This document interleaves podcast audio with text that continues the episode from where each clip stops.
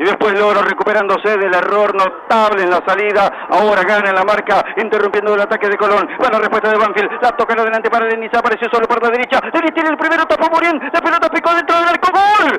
¡Gol!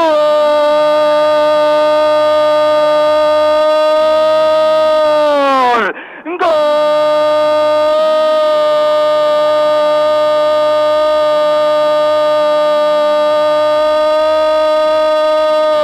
De Banfield. 32 minutos del segundo tiempo. Una contra perfecta, magnífica, construida por Banfield. Después de la recuperación de Lolo, la vinieron construyendo lentamente. Llegó la descarga por la derecha del área pegara a Reinaldo Lenis. Cuando la quiso rechazar el defensor de Colón, ya la pelota había traspuesto la línea de fondo. Banfield logra la apertura del marcador para lo que puede ser un triunfo notable, importantísimo en Santa Fe. La fe de Banfield se refuerza, la fe del cafetero Reinaldo Lenis, que apareció para poner el primero. Banfield gana en un estadio que antes era cementerio de elefantes, pero que no puede contener el impulso del taladro. Banfield 1, Colón 0.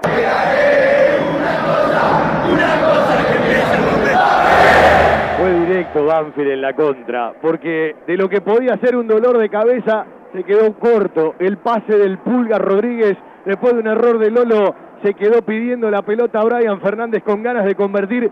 Salió rápido Banfield. En el largo de la cancha, esta vez no la distrajo, no la durmió.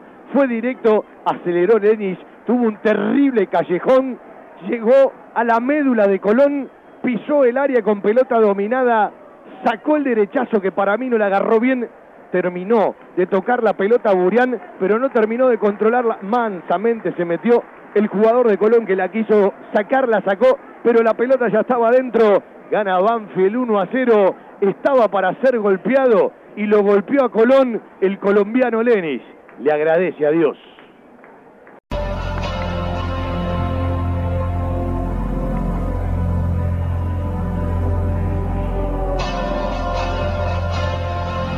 Como siempre, un placer.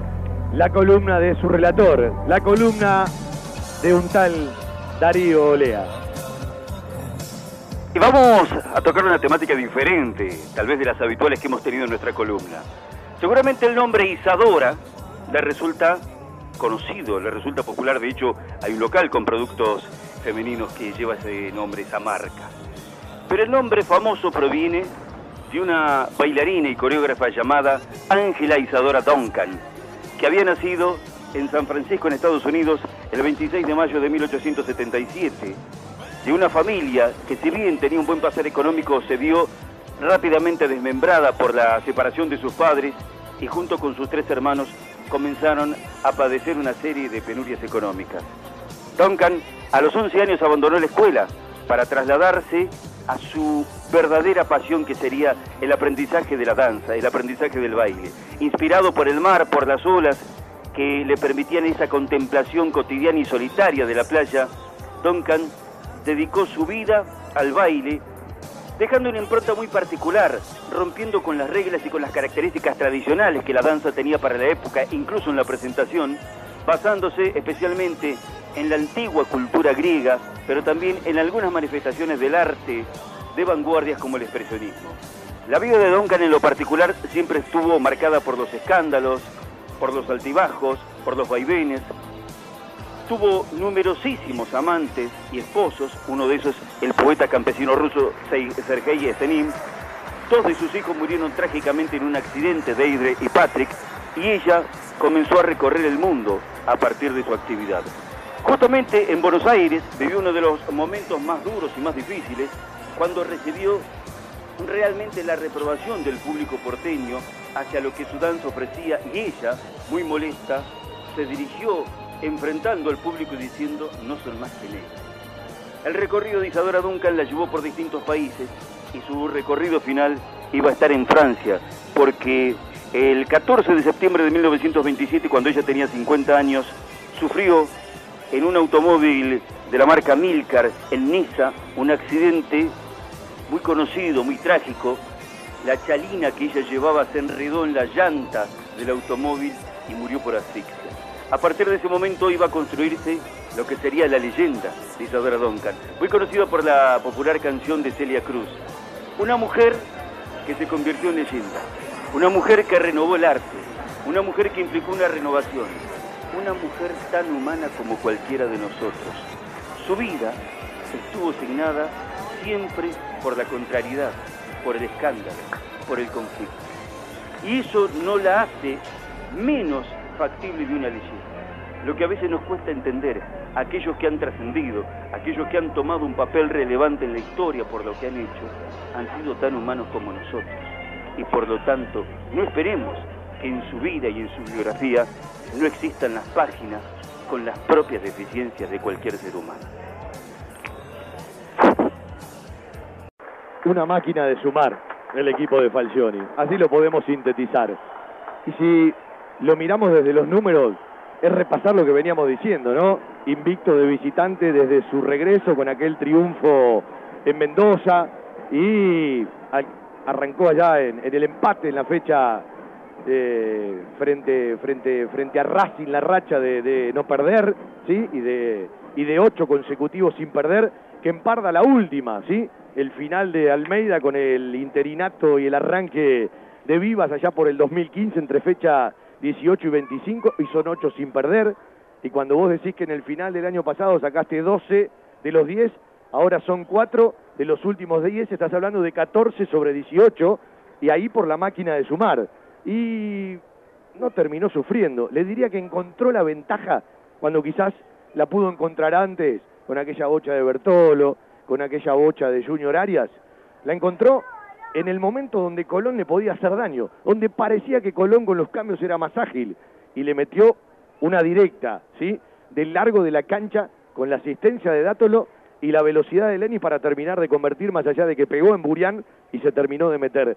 Quiero quedarme con la última jugada del partido, a decir, si no terminaba el árbitro del partido, el colombiano Lenis tiene tres pulmones, ¿no? Porque van noventa y pico y se pegó un pique final, le dio la pelota a Álvarez y Álvarez no resolvió bien porque era el segundo de Banfield para rematarlo contra el arco rival. Abrace el punto, abrace el otro punto, abrace el otro punto que Banfield volvió a sumar de a tres.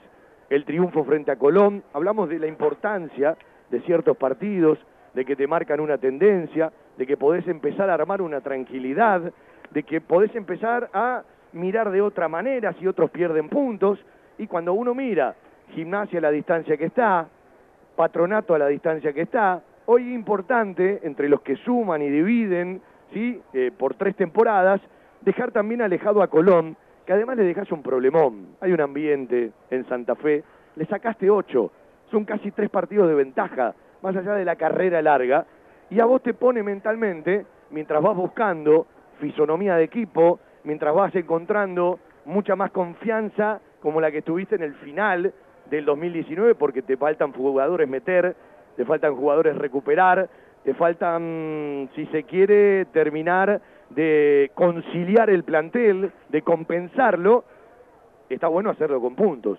Y hay partidos que te marcan una tendencia, que te marcan una bisagra, que los tenés que abrazar, que los tenés que festejar y que definitivamente tenés que empezar a entender que el equipo, desde sus objetivos, desde sus búsquedas, va cumpliendo pasito por pasito. Y ese partido que se te quedó atragantado frente a Patronato por mucho error individual, por un partido que no fue bueno en materia defensiva, me parece que hoy lo terminás agrandando con este triunfo en Santa Fe, con lo que puede ser un rival directo, con tanto que Banfield tiene que seguir enfrentando, porque recordemos que Banfield entre las siete fechas de la Superliga y las primeras cinco de la Copa de la Superliga, enfrenta en 13 a 8 de lo que están dando vueltas.